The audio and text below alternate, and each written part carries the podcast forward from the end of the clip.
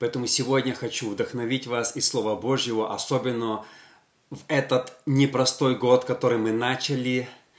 20-й был тоже не очень простым для кого-то, для кого-то было легче, труднее, финансово. Я не знаю, с какими трудностями вы сталкивались, я не знаю, с какими трудностями вы сталкиваетесь сейчас, но я верю в одно, что Божье Слово, оно способно менять, благословлять, как минимум давать вдохновение, и Бог сегодня живой, и Бог сегодня отвечает на нужды, Бог сегодня исцеляет, Бог сегодня слышит наши молитвы. Как кто-то сказал, если мы уже не слышим Бога, Бог все равно слышит нас. И сегодня, друзья, хочу просто вдохновить вас откровением из Слова Божьего. История про бурю, как ученики попали в бурю. Просто небольшая история. Может быть, вы слышали уже проповедь на эту тему, но там есть большое откровение. И я хочу, чтобы вы сегодня тоже получили Слово от Бога.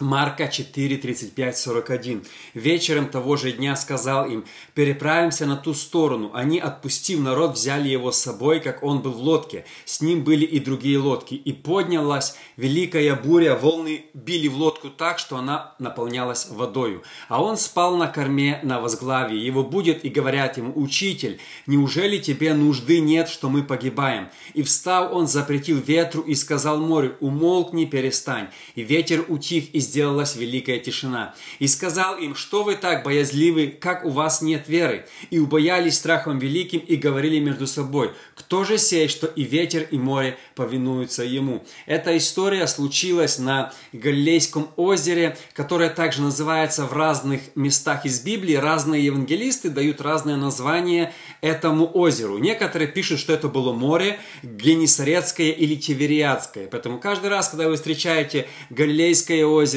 Генисарецкое или Тивериадское море, это говорится об одном и том же озере озеро или море, я не знаю до конца, как дать определение, оно, говорят, минимум 8 э, миль или где-то 11 километров в ширину, но средняя ширина его где-то 7 километров, это средняя. Максимальная это 11 километров. Такое небольшое, скажем так, не сравнить его ни с Черным, ни с Азовским, ни тем более с Тихим океаном или другими. Было такое озеро. И Иисус говорит своим ученикам после проповеди, после того, как они послужили людям, Иисус говорит, давайте мы переправимся на другую сторону моря. Э, поэтому, знаете, когда человек не знаком с географией, он может подумать, например, если это Черное море, да, как можно переправиться на другую сторону Черного моря на какой-то небольшой деревянной лодке. Это как бы же немыслимо, да. То есть мы должны понимать, что это не было море, в нашем понимании, когда мы сегодня говорим море. Я никогда не был в Израиле, но очень бы, конечно, хотелось бы поехать и посмотреть на вот это э -э -э Галилейское озеро. Мечта у меня есть, однажды когда-нибудь это случится, и я поеду и, и посмотрю. Смотрите, очень интересная первая мысль. Вечером того же дня он сказал им, переправимся на ту сторону. Смотрите, Бог, Иисус дал им повеление. Они поплыли по повелению Бога. Иисус сказал им, это не было их самостоятельное решение. Обетование. Знаете, когда у нас есть, когда ты плывешь по Божьему повелению, даже если случаются трудности, мы должны вспоминать в трудные минуты Божье обетование, Божье повеление. Когда ученики плыли и случилась буря, они начали волноваться, а думали, что уже потонут, но им нужно было вспомнить, что повеление переправиться на ту сторону дал Иисус. В каждого из нас в жизни, я думаю, есть какое-то обетование, какое-то откровение. В трудные минуты, когда мы проходим трудные минуты, нужно вспомнить, те обетования, которые Бог нам дал раньше. Я очень часто выписываю, вспоминаю пророчества, которые были в мою жизнь. Особенно в трудные минуты, когда, знаете, какие-то трудности приходят, ты начинаешь вспоминать пророчества. Э, выписывать какие-то откровения, стихи из Библии, которые Бог тебе давал. Обетование держит нас в трудную минуту. Если ты сейчас проходишь какую-то очень трудную минуту, знаете, финансово, какие-то другие давления в жизни мы проходим, у кого-то болезни, кто-то, в кого-то родственники умирают. Сегодня очень очень-очень непростое время. Я не говорю уже про политику. То, что творится в политике, это вообще, вы знаете, не хочется мне не говорить, не вспоминать то, что происходит, происходит в нас на глазах, особенно в Америке, как нагло это все воруется, знаете, нагло воруются выборы и все остальное. И мы смотрим на эти все трудности и думаем, а, а, а как нам их пройти? В трудные минуты нужно всегда вспоминать стоять на обетовании. Просто стоять на обетовании. Я вспоминаю историю, которую прочитал давно уже в книжке Юнгичо, когда одна женщина к нему пришла и попросила, чтобы он помолился за исцеление, потому что Юнгичо был известен тем, что на его служениях люди получали исцеление. Юнгичо сказал интересную мысль. Он сказал, вот тебе тетрадка и ручка. Напиши, кажется, он, если кто-то из вас более точно помнит, кажется, пять тысяч раз. Стих из Библии ранами Иисуса я исцелена. Просто пиши. Она говорит, для чего? Чтобы ты поверила в Божье обетование, что Бог и сегодня исцеляет, что Бог может тебя исцелить. По свидетельству того же пастора э, Йонгичо, он сказал, что в конце, когда она написала пять тысяч раз, она пришла в следующий раз к нему уже исцеленная. Она говорит, когда я писала, стихи из Библии. Когда я переписывала стихи из Библии, ко мне пришла вера и обетование, что Бог хочет меня исцелить, что Бог хочет меня благословить. И в эти трудные минуты именно Библия помогла мне получить мое обетование. Когда у нас трудные минуты, вы знаете, мы должны открыть стихи из Библии, мы должны выписать повесить на стенку, читать их постоянно, стихи из Библии. В Исходе 15.26 написано один очень интересный стих – это имя Бога, которое упоминается в Библии всего один раз. Вы знаете, в Бога есть много имен. У меня есть целая проповедь про имена Бога. Есть сложные имена, есть простые имена. Простые они с одного слова Адонай, Эльшадай, и сложные Егова Ира, Егова Рафа. Э, и они переводятся как это слово здесь, исход 15.26, «Я Господь, целитель твой». Это имя Бога. Господь наш целитель. Каждому из нас – родители давали имена. Бог сам себе дал имена. Имена отражают сущность. Сегодня часто мы даем имя, потому что оно нам понравилось. Вот у меня четыре дочки, э, два имени дала жена, два я. Я думаю, в каждого, кто есть дети, муж с женой аргументировали между собой, как назвать детей. Э, последняя наша дочка, э, когда она родилась, мы уже были в госпитале, уже она родилась, а мы еще я свое имя даю, жена свое дает. А там надо было сразу в госпитале записать имя. И мы так, и, и мне то, и то, знаете, и как, мы, ну какое имя будет красивее для нашей дочки, да? И я помню, поехал какие-то вещи взять домой, приезжаю, а мне жена говорит, а я уже записала, пока тебя не было. И когда приходила медсестра, я уже дала ей имя. Я такой, о, в смысле, какое? Она говорит, то, что тебе понравилось. На этом мы сошлись. Э, э, Бог дал себе имена не потому, что они ему понравились или были созвучны. Бог дал себе имя, которое отображает его сущность. Знаете, наш Бог не называется Бог страха. Наш Бог не называется там Бог наказания даже, или Бог еще каких-то это. Наш Бог имеет, когда вы почитаете, все до одного имена. Целитель, да, э, э, э, обеспечитель, Егова Иры. Есть имена Бога, которые отражают его сущность. Поэтому этот, этот стих единственный раз в исходе 15.26 написано «Я Господь, целитель твой». Его нужно выписать, если вы болеете, и прочитывать это имя Бога, которое Он явил людям и сказал, я хочу, чтобы вы меня называли этим именем Целитель. Это его имя. Когда вы молитесь, вы даже можете обращаться к нему как целитель, потому что это его имя. У Бога не только одно имя Саваоф, у Бога не только одно имя, у Бога есть много имен, больше десяти разных имен. Иегова Рафа, Иегова Циткен, да, очень много имен. Адонай, Эль-Шадай, который означает больше, чем достаточно. Это имена, которые Бог сам себе дал. И Бог дал себе имена специально, чтобы они отображали Его сердце, Его сущность. Поэтому в трудные имена мы должны помнить первое, прежде всего, обетование.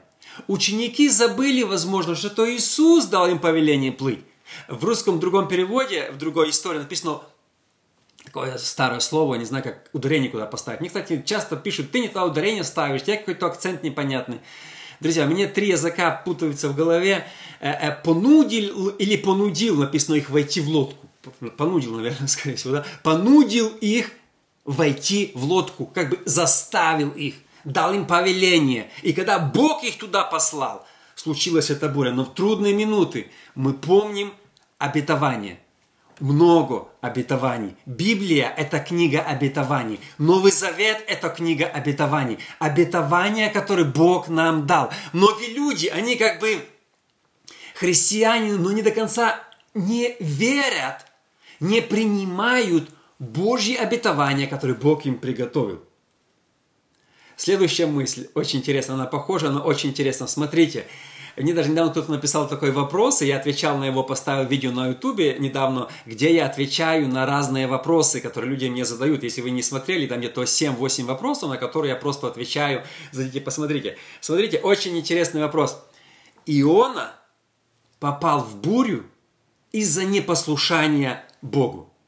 Ученики попали в бурю из-за послушания Богу. Смотрите, и те, и те попали в бурю.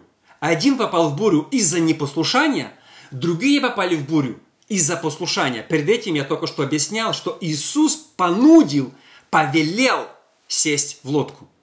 И часто, когда мы попадаем в бурю, у нас возникает вопрос. Это мы здесь, потому что Бог нас хочет встряхнуть, и мы его не слушаемся?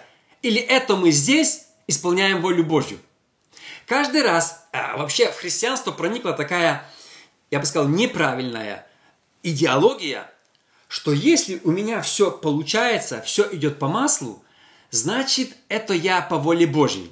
А если я встречаю бурю, то, наверное, я где-то нарушил волю Божью и где-то я сбился с истинного пути. Мы мыслим на основании истории Ионы. Но мы видим в Новом Завете все было с точностью наоборот. Иногда ты попадаешь в бурю не потому, что ты не послушался, а наоборот потому, что ты исполняешь Божье повеление, поэтому ты попадаешь в бурю. Многие люди, которые проповедники, приезжали в какие-то страны, тот же Иван Воронаев, они приехали и столкнулись с огромной бурей, с огромными трудностями, с огромным давлением. Не всегда, когда ты в буре, значит ты против воли Божьей.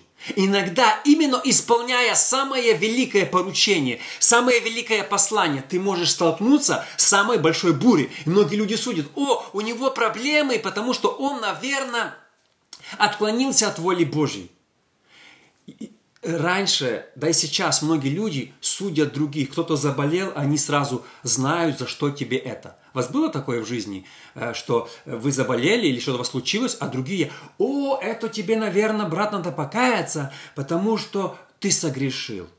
Я даже слышал случаи, когда человек умирал в молодом возрасте, и другие говорили, о, потому что он такое сказал или такое сделал, это Бог его наказал. Часто люди, когда видят в вашей жизни трудности, начинают вас судить. А возможно, вы в этих трудностях, потому что вы исполняете волю Божью, потому что вы идете по понуждению Иисуса в лодке, плывете, и вы встретили бурю. Никто не имеет права судить нас за ту бурю, которую мы проходим. Никто не имеет права упрекать нас, что вот ты трудности проходишь, финансовое давление, даже может быть долги, даже может быть болезни, потому что ты что-то где-то нарушил. Иногда эти трудности, большие трудности приходят именно в те периоды, когда мы идем по воле Божьей, когда мы исполняем Божье повеление. Поэтому каждый раз, когда ты получил от Бога повеление, когда у тебя есть откровение что-то сделать, не рассчитывай на то, что у тебя дорога будет легкой. Не рассчитывай на то, что у тебя все будет по маслу. И в первая трудность, и мы сдаемся. О, может быть, я не услышал голос Божий. Мы с женой открывали две церкви с нуля. Просто с нуля в незнакомом для нас городе. И один, и второй. Был город, в котором мы никогда не жили. И в одном мы даже никогда не были до этого. Втором просто почувствовали повеление. А второй мы были проездом несколько раз. Просто абсолютно незнакомые города. И когда мы приехали, знаете, это было в 2000, кажется, э, в пятом году. Мы приехали в Могилев, и мы все оставили в Америке, мы все раздали, нас ничего не было, и мы вернулись в Беларусь открывать церковь, проповедовать. И, естественно, я чувствовал внутри откровение от Бога, что Бог повелевает, и кто-то с этого смеялся, с моей идеей, кто-то говорил, а, а, зачем ты едешь, почему ты это делаешь. Я чувствовал повеление от Бога. Вы знаете, когда мы приехали, а, а мы столкнулись с огромными трудностями. И меня начались подкрадываться сомнения. А может быть, я неправильно понял. А может быть, я это сам все придумал. А может быть, не время. А может быть, я это все зря сделал. Я не мог найти зал для э, собираний. Я не мог найти даже себе квартиру. Вообще, я объездил весь город, открыл газету, нету ни одного объявления. Сто объявлений сниму и ни одного сдам. Я, я был просто растерян, я не знал, что делать. И однажды, когда мы исколесили весь город, а я жил в Минске, в это время я 200 километров ездил на день туда, возвращался назад, ездил туда, возвращался назад. И однажды я очень сильно устал, я не могу снять квартиру, не могу снять зал, у меня были проблемы с документами, я такой весь стою, молюсь, закрылся. Господи, может быть, я не услышал Тебя. Знаете, Бог меня в тот день очень сильно вдохновил. Возвратиться и перечитать те обетования, которые мне Бог дал до этого. Я получил откровение, что даже если я прохожу трудности, я не должен сдаться. Даже если я не найду квартиры, даже если вообще мне ничего не получится, я все равно это буду делать. Я не буду смотреть на обстоятельства. Я не буду обращать внимание на бурю и на ветер. Я буду делать то, что мне повелел Господь. Даже если моя лодка перевернется и утонет, это не играет роли. Даже если я, даже если я не буду иметь большого успеха, это не играет роли. Но я выбрал идти не просто где легко, куда дует ветер. Я выбрал идти туда, куда мне повелел Бог. Даже если это был очень сложный, один из самых сложных периодов в моей жизни. Один из самых таких периодов, где финансово у меня были большие проблемы, другие. То есть не было какого-то очевидного благословения, которого я ожидал. И знаете, я прослужил там один год, и я не до конца за целый год понимал все, что произошло. Да, я нашел здание, нашел квартиру, и я решил передать церковь и уехать оттуда, в другое место. Мы потом открывали другую церковь. Но сегодня, смотря на обстоятельства, я смотрю, что та церковь растет, и выросла намного больше, чем при мне. И может быть я не понимал тот период, который трудный я проходил. Может быть я думал, почему Бог мне не дает моментально большого успеха. Но я вижу, как сейчас пастор, который ведет эту церковь, как он достигает людей. И я понял, что моя маленькая жертва, она не была напрасна. Но иногда мы из-за бури не видим целой картины и начинаем сомневаться в том, что это Бог нас ведет и думаем, может, это не Бог. Вы знаете, в трудные минуты даже Иоанн Креститель сказал своим ученикам, спросите, это тот или ждать другого? Хотя полгода назад или год назад он сам сказал, вот все агнец Божий, который наберет, берет на себя грехи всего мира. Он пророчествовал, и даже Андрей, его ученик, знаете, что Андрей, э, апостол Андрей, брат Петра, не был вначале учеником Иисуса. Он был учеником Иоанна Крестителя. Еще один ученик с ним, мы не знаем его имя. Два ученика, которые были учениками Иоанна, после того, как Иоанн показал на Иисуса, они оставили Иоанна и пошли за Иисусом. И тут, будучи в тюрьме Иоанна Крестителя, возникают вопросы. Это действительно Мессия? Что-то не сходится с моим представлением. Знаете, в трудностях мы начинаем иногда думать, забывать Божьи обетования. Но мы должны всегда их помнить. Следующая мысль – реакция Иисуса. Смотрите, ученики тонули. Была лодка, была, э, э, заливалась водой, была большая буря, а Иисус спал. Иисус спал. Ученикам не понравилась реакция Иисуса на обстоятельства. Здесь написано в русском переводе – 38 стих. «Учитель, неужели тебе нужды нет, что мы погибаем?» В английском переводе здесь так, стоит такое слово упрек. You don't care, we perish. You don't care, тебя не волнует. В русском переводе написано, неужели тебе нужды нет? А здесь написано, тебя не волнует, что мы погибаем. Это был упрек. Они думали, что Иисус вообще ему все равно. Хотя он спал. Как он мог волновать? Но они же... Смотрите, какая интересная. Он спит. Они его упрекают, что твоя реакция неправильна на то, что мы проходим. Знаете, я заметил, очень часто нам, людям, не нравится реакция Бога на наши трудности. Как часто вы думали, почему Бог молчит в трудные минуты? Как часто вам лично не нравилась реакция Бога на вашу болезнь, на финансовое состояние, на другие трудности? Как часто У вас был вопрос, похожий на учеников. Богу все равно, что я прохожу. Я часто слышал, кто-то говорил, я Богу посвятил 20 лет, и Бог мне в конце жизни там ничего допустил вот это или это. Как часто у нас возникают эти грешные мысли, что Богу все равно, что мы проходим. Даже если Бог не реагирует, это не означает, что Он не знает, и это не означает, что Ему все равно. Понимаете, но мы привыкли равнять все на, на Его реакцию. Если Бог моментально не отреагировал нам и не помог, значит, о, Его не волнует то, что я прохожу. И многие люди, они э, как бы даже вместо молитвы говорят ропот. Знаете, нужно правильно молиться с верой. Написано, молитва веры исцелит, молитва веры благословит. Но многие люди, они не молятся, они ропщут. Господи, тебе все равно, что я прохожу. Ты никогда мне не помогал. Вот другим помогаешь, а мне никогда. Вот, вот просто посмотрите, как вы молитесь. Проследите, запишите на, на телефон, сбоку поставьте телефон, встаньте на колени и помолитесь, чтобы со стороны посмотреть у вашей молитвы ропот – или вера, провозглашение. Господь, я верю, что несмотря на трудности, Ты хочешь меня благословить. Я верю, на... знаете, сколько времени Иисус спал, а они плыли. Это могло быть даже час или два, мы не знаем. Это могло быть длинный период времени. Они уже так пытались своими силами, что они уже прибежали, будет его и говорят, you don't care. Знаете, когда человек говорит don't care, это обычно ну, в английском языке очень большой упрек. Типа, тебе вообще наплевать, тебе вообще все равно, ты вообще ни, ничего не хочешь нам это, да? Don't care, это очень сильный упрек. И ученики использовали этот упрек. Тебе нужды нет, что я прохожу. Никогда не упрекайте Бога, когда вы проходите трудности. Никогда же не посмейте в своей жизни засомневаться в Его всемогуществе. Даже не посмейте в жизни засомневаться в Его доброте, в то, что Он Отец. Знаете, наша, наши проблемы – не определяют его сущность. Сегодня многие люди, они уже как бы говорят, ну, не верят в исцеление, потому что я молился, Бог меня не исцелил. Наш Бог – целитель, как я прочитал раньше, независимо от того, исцелен я или нет. Имя Бога определяется Его сущностью, а не моими обстоятельствами.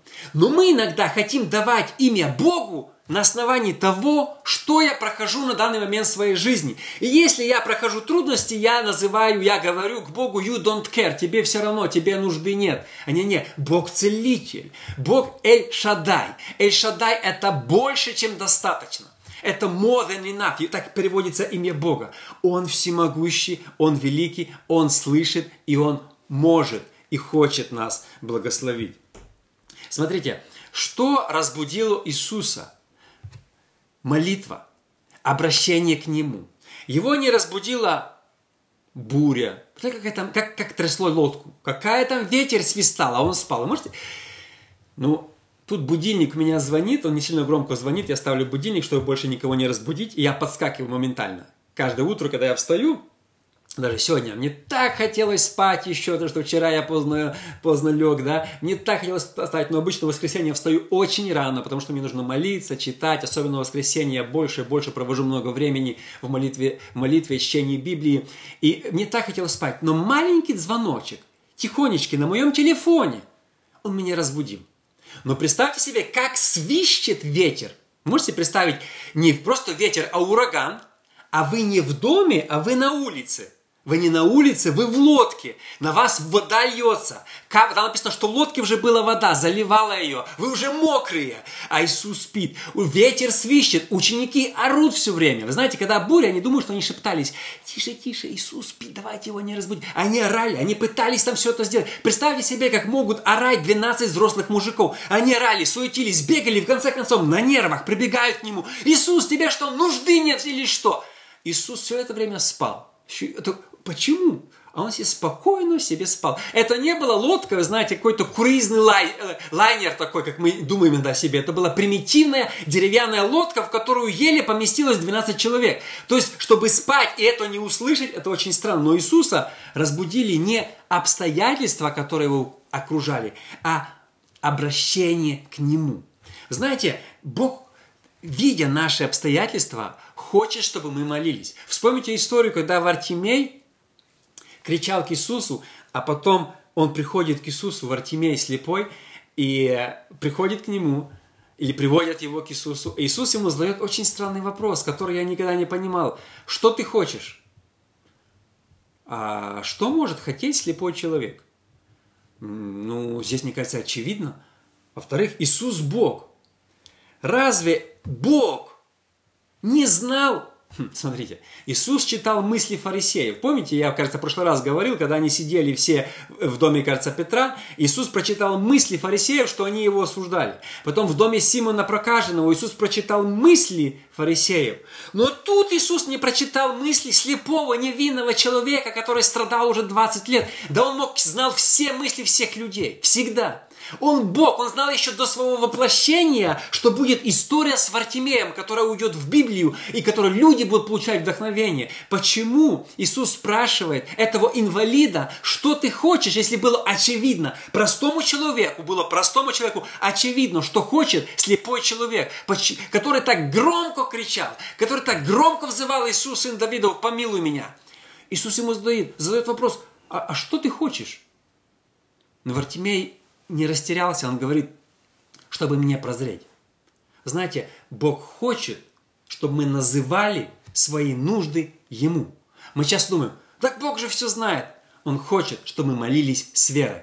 Молитва разбудила Иисуса. Обращение к Нему разбудило Иисуса. Не волны, не штормы, не обстоятельства. Мы сейчас думаем, я прохожу такие болезни, я прохожу такие трудности, где Бог? Молись к Нему. Молитва впечатляет Бога. Молитва, если можно так сказать, даже меняет планы Бога. Молитва, она, знаете, она а, переворачивает все вокруг.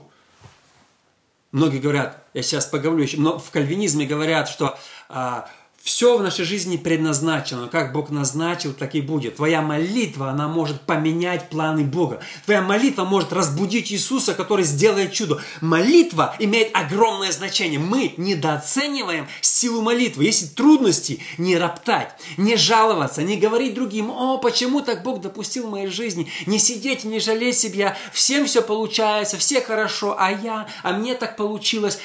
Это не поможет. Молитва веры, написано, исцелит. Молитва веры, молитва веры, молиться с верой. Прочитать стихи из Библии. Вы знаете, я очень часто молюсь стихами из Библии. Если в Библии написано, что Бог целитель, вы можете взять стих и молиться стихом из Библии. Господь, Ты сказал, ты дал имя сам себе. Не мы тебе дали имя. Ты дал имя прежде творения, что ты целитель. Это твое имя. Твое имя настолько великое, ты целитель. Твоего, твоего исцеления хватит для меня. И сегодня мы молимся с верой, провозглашая твое исцеление, твое обеспечение, твое благословение. Знаете, молитва веры. Вера меняет погоду. Вера, она все меняет вокруг нас. И, и вместо того, чтобы сидеть, роптать, думать, почему Бог не отвечает, почему Бог это, встаньте на колени, молитесь так, пока Бог не услышит и пока Бог не ответит. И здесь не нужно впадать в разные дебри, теологию. Бог все слышит, Бог все знает. Почему Он не отвечает? Знает, слышит, знал про Вартимея, но спросил, что ты хочешь, чтобы Вартимей своими словами произнес, чтобы мне прозреть. Молитва, обращение разбудило Иисуса. Молись, молись и молись с верой и без сомнения. Вместо ропота не рассказывай другим про свои проблемы. Просто молись к Богу. Знаете, Бог и сегодня отвечает. Бог сегодня отвечает. Я сейчас об этом больше поговорю. Последний мой пункт. Прочитаю. И встал он запретил ветру и сказал морю, умолкни, перестань. И ветер утих, и сделалась великая тишина. Я хочу сделать большое ударение на этот пункт моментальное чудо. Когда Иисус запретил ветру и морю, произошло моментальное чудо. Моментальное чудо.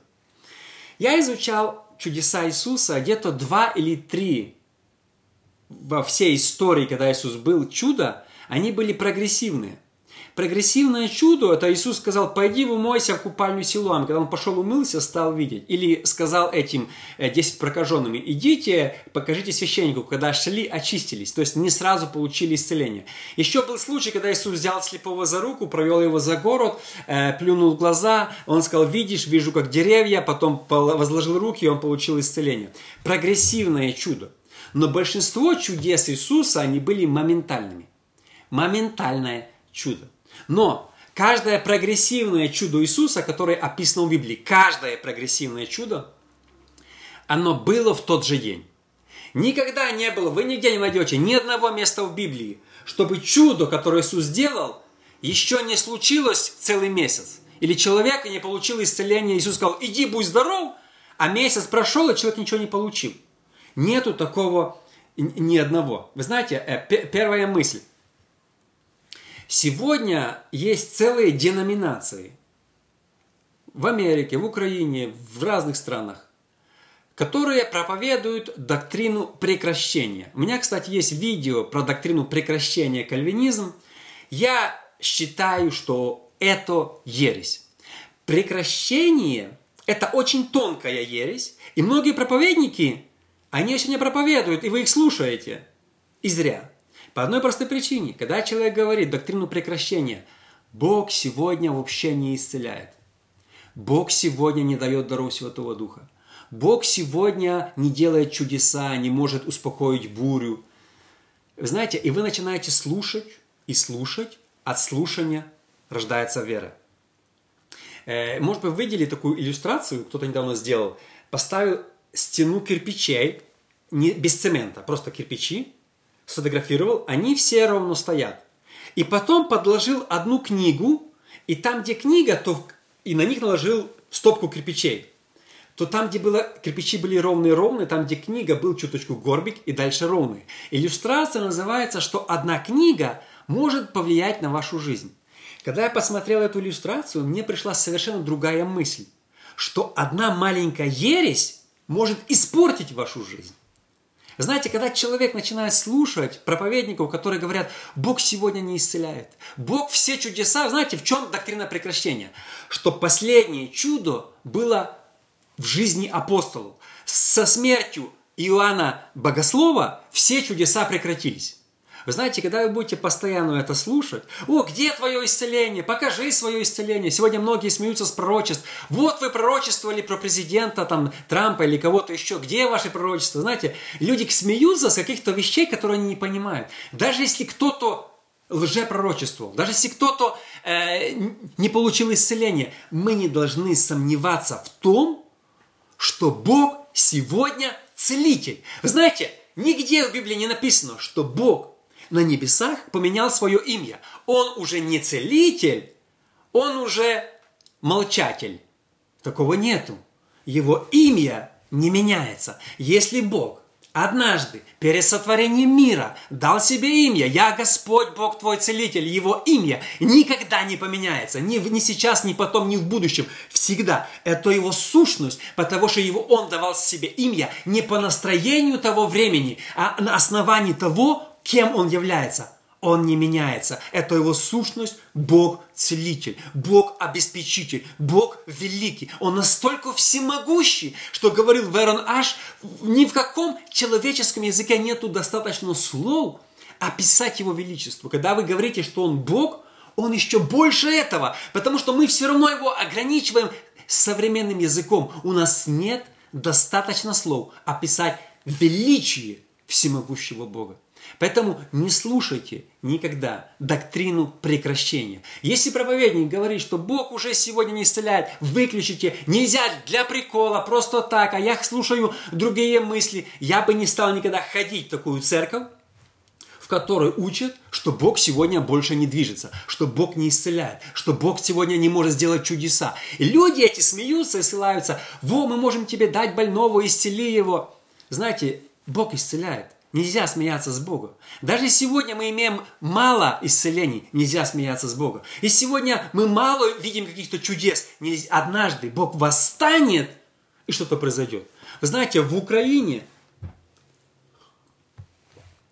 на нашей земле, э, первый раз пришел проповедовать по легенде, ну, я думаю, что было так, так, не так, не знаю, это апостол Андрей. Потом Владимир Великий крестил Русь тысячу лет назад. Потом был Иван Онищенко в 1850 году, но не было каких-то массовых исцелений. Но потом, спустя практически 2000 лет после рождения Иисуса, в 1920 году, ровно 100 лет назад, началось массовое пробуждение. Люди получали исцеление, люди переносились в воздухе. Люди, когда молились, я много раз, мне люди писали свидетельства, помнят еще, отрывались на полметра от земли. Вы сегодня можете сказать, о, кто в это поверит, это все сказки. Люди ходили по воде, как Иисус, они молились, ходили по воде. Люди просто, мне рассказывали, что э, в нашей церкви одна женщина переносилась с одной деревни в другую для проповеди Евангелия, она была пророчица. То есть были чудеса. 1900 лет было молчание, но потом пришел Бог, и началось движение. Никогда не ограничивай Бога, что Он уже закончил что-то делать. Он может прийти в Украину, Беларусь, любую страну в любую минуту, и начнется пробуждение, исцеление, благословение. Никто не может ограничить Бога, Его всемогущество, потому что Он однажды посетит, я верю, еще раз нашу землю, еще раз наши страны, и начнется большое, великое пробуждение. И э, как бы пункт Б, последняя мысль на сегодня – немного негативная, но она существует. Э, это вторая крайность. Бог-целитель, как я сказал, Иисус исцелял в основном моментальные чудеса. Он сказал слово, и ветер утих. Сегодня многие люди, мне кажется, в другой крайности. Недавно мне написала одна женщина, что делать. Мой муж сильно заболел, я не знаю, ковидом или чем-то другим, я уже не спрашивал. И он пошел к пророку, кажется, или кому-то еще, и тот ему сказал, я тебя, Бог типа говорит, я тебя уже исцелил, протяни руку и возьми свое исцеление. Поэтому, говорит, муж не хочет идти в больницу, ситуация ухудшается, что делать? Смотрите, я нигде не читал в Библии, и вы не найдете, что Иисус кого-то исцелил, а тот человек еще не был исцелен. В духовном мире ты исцелен, а в физическом нет. Раздвоение миров. Где об этом мы читаем? Когда Иисус исцелял в духовном мире, это происходило в физическом мире моментально. Моментальное исцеление. Я сказал, было несколько прогрессивных, но они были в тот же день. Иисус никогда не переносил исцеление на второй день. Что он сказал, ты исцелен, а человек еще пять дней лежит. Вы нигде, ни разу такого не найдете. Или Иисус сказал, так, дочь моя, ты исцелена в духовном мире, но не в физическом. А сейчас протяни руку, как ее тянуть? Куда эту руку тянуть? Кто придумал про это тянение, или как это сказать, руки? Знаете, иногда мы вот, вот путаем, нету исцеления, да, его нету еще, и мы начинаем кого-то вдохновлять. Протяни руку и возьми свое исцеление, будто бы оно там лежит где-то в каком-то... Понимаешь, лучше не, не говорить такие слова больному человеку, а продолжать молиться. Я считаю так, если человек еще лежит и больной, значит он еще больной.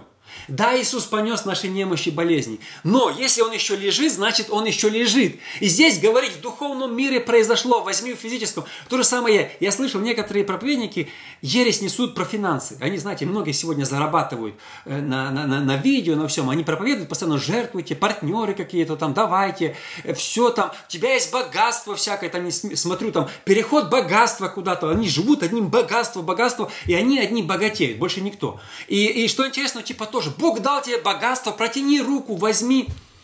Бог дал тебе ум, чтобы ты шел и работал. Бог дал тебе ум, чтобы ты шел и учился. Бог дает тебе идею сделать бизнес. Какая рука, какие богатства, где его взять? Вот, такие, вот, вот такое раздвоение личности в духовном мире, в физическом мире. Когда Иисус сделал чудо, оно произошло моментально. Буря утихла моментально. Я верю в чудеса. Я верю в то, что Бог сегодня великий и делает большие чудеса. Но нужно, знаете, иметь веру и мудрость. Потому что сегодня многие люди, мне кажется, они... И, и, и многие сегодня смеются, конечно, уже там, с харизматического движения, с пятидесятнического, потому что действительно мы в крайности впали такие и говорим, я исцелен, а человек не исцелен. Да? Я, я уже это, а, а, а ничего не произошло. У меня тоже, последняя, у меня была история, Э, э, человек был верующий в нашей церкви, а все родственники нет. И приходит его бабушка и очень сердито орет на всю церковь. И говорю, что такое? Она говорит, вот вы научили человека не хочет идти в больницу, не хочет принимать таблетки, умирает, лежит. Я говорю, мы такого не учили. Да он сказал, что в церкви сказали, верой принимай, я ничего не буду брать, никуда не пойду, Бог меня исцелит, и все. Лежит, и, и уже лежит при смерти. Она орет на нас, неверующая. Я срочно сажусь в машину, еду к нему и говорю, слушай, если ты сейчас не примешь, вот не будешь слушаться своих родственников, то, то ты, ты, ну, ты просто позоришь нашу церковь. Мы тебя этому учили. Вот что ты несешь? Ты взял какую-то крайность, если что-то случится с тобой, на нас будет огромная клевета. Пошел в больницу, дали какой-то укол, моментально выздоровел, все нормально, до сих пор жив, жив, живет, понимаете? А мог пойти в какую-то крайность, я в духовном мире вижу, в физическом нет. Это нормально молиться с верой за исцеление. Но не нужно говорить то, чего еще нет. Говорить «я имею», если ты еще не имеешь. Провозглашать – это одно, ранами Иисуса исцелен. Но говорить «я уже получил». Многие говорят «давайте, благодарите». Они благодарят, а еще ничего не произошло. И когда Иисус исцелял, когда Иисус исцелял, когда Иисус остановил бурю, это происходило моментально.